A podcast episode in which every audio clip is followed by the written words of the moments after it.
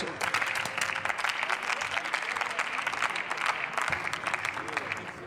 Sehr geehrte Frau Präsidentin, sehr geehrte Kolleginnen und Kollegen, wissen Sie, Sie sprechen hier was von Heimat. Im Dritten Reich gab es mal so eine Partei. Ich würde mal behaupten, das war mal Ihre Vorgängerpartei gewesen, ja? Die haben von ganz vielen Menschen die Heimat geklaut und zerstört. Sie sollten sich schämen, mit solchen Parolen hier aufzutreten. Schämen Sie sich dafür. Und dieses Wort Bevölkerungsaustausch zu nehmen. Soll ich Ihnen mal erzählen, was ein Bevölkerungsaustausch ist? 1923 hat meine Familie einen Bevölkerungsaustausch erlebt als der griechisch-türkische Bevölkerungsaustausch vollzogen worden ist, an dem unsere Heimat zerstört worden ist, an dem wir noch heute leiden. Und dieses Wort nehmen Sie nicht in den Mund. Aber, aber meine sehr geehrten Damen und Herren, wir sehen ja, in was für einem Zustand wir in diesem Land inzwischen angekommen sind, weil wir zulassen, dass Nazi-Parolen überall Eingang finden. Aber diese, ganzes, diese ganze Gerede von umgekehrter Diskriminierung, diese ständige Täter-Opfer-Umkehr, das kauft Ihnen auch inzwischen keiner mehr ab. Sie hetzen gegen die queere Community, sie hetzen gegen Frauen, sie stigmatisieren Geflüchtete, Menschen mit Migrationshintergrund, Menschen mit Behinderung. Die Liste ist unendlich lang und langweilend. Und das tun Sie auch heute wieder zu dieser aktuellen Stunde. Sie können ja nicht mal zuhören. Und ich möchte mal heute Fakten schaffen. Ich meine, es geht hier um meinen Wahlkreis in Lörrach.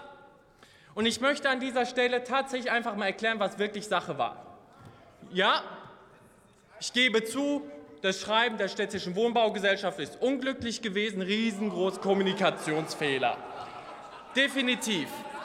Aber was zur Realität auch dazu gehört ist, es geht hier um 40 Bewohnerinnen und Bewohner, die aus ihren alten Wohnungen die am Ende Le des Lebenszyklus sind, die nicht mehr verwendet werden können, die im Übrigen nicht mal brandschutztechnisch abgesichert sind, dass sie in einen Neubau umziehen. Das ist die Realität. Dafür wurde sogar gesorgt. Es geht darum, dass Menschen, die im hohen Alter sind, in eine barrierefreie Wohnung kommen können, dass sie einen Aufzug haben, dass sie auch ein Bad haben, ja, das barrierefrei ist. Aber das alles, das ignorieren sie letztendlich. Es geht auch darum, letztendlich, damit dann 2028, das war ja von vornherein der Plan gewesen, damit dieser Wohnblock auch abgerissen werden kann. Man hat es aufgrund der hohen Baukosten erst hinausgezögert, damit dort mehr und besserer Wohnraum kommen kann. Im Übrigen, was auch vom städtischen Wohn von der städtischen Wohnbaugesellschaft gebaut wird. Das heißt, im Großen und Ganzen hat das alles einen Sinn gemacht. Ich kann natürlich verstehen, dass dieses Schreiben unglücklich war, aber die Realität ist, dass es von vornherein sozial verträglich geregelt war.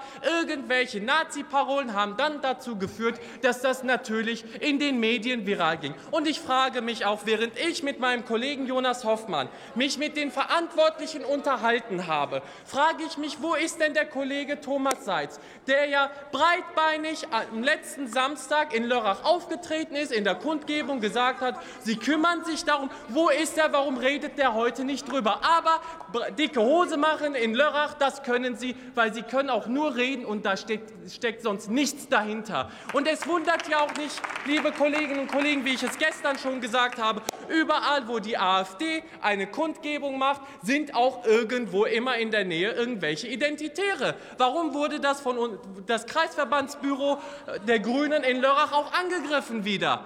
Komisch, am selben Tag, am Abend, am selben Abend. Da fragt man sich doch, welche, welche Verknüpfung zwischen der AfD und der identitären Bewegung wirklich vorhanden ist, meine sehr geehrten Damen und Herren. Aber was soll's? Sie sprechen ja heute wieder davon, dass Sie wieder grundlos abschieben möchten. Ihnen ist die Vergangenheit und ist die Herkunft der Leute ja auch egal. Ich sage Ihnen auch eins. Ich bin selbst Griech, Kind, Sohn griechischer Gastarbeiterfamilien aus, Gastarbeiterfamilie aus der Türkei. Ich bin in einer Hochhaussiedlung in Oberhausen im Ruhrgebiet aufgewachsen, mit ganz vielen anderen Menschen mit Migrationshintergrund unterschiedlichster Geschichte.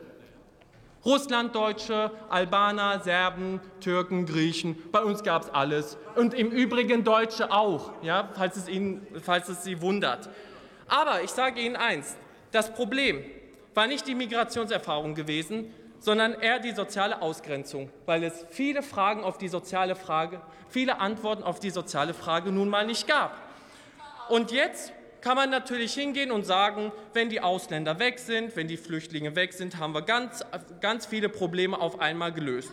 Aber volkswirtschaftliche Probleme, die fehlen, weil wir keine Fachkräfte haben, weil wir gegebenenfalls auch keine Pflegerinnen und Pfleger mehr haben werden und so weiter. Auf diese Fragen haben Sie überhaupt keine Antworten. Das Einzige, was Sie können, sind irgendwelche rechtspopulistische Parolen hier raushauen und nichts anderes. Und ich sage Ihnen eins, Kollege. wenn irgendjemand hier rausfliegt, das werden nicht die Mieterinnen und Mieter in Lörrach sein und ich hoffe, das werden Sie bei der nächsten Bundestagswahl sein. Danke.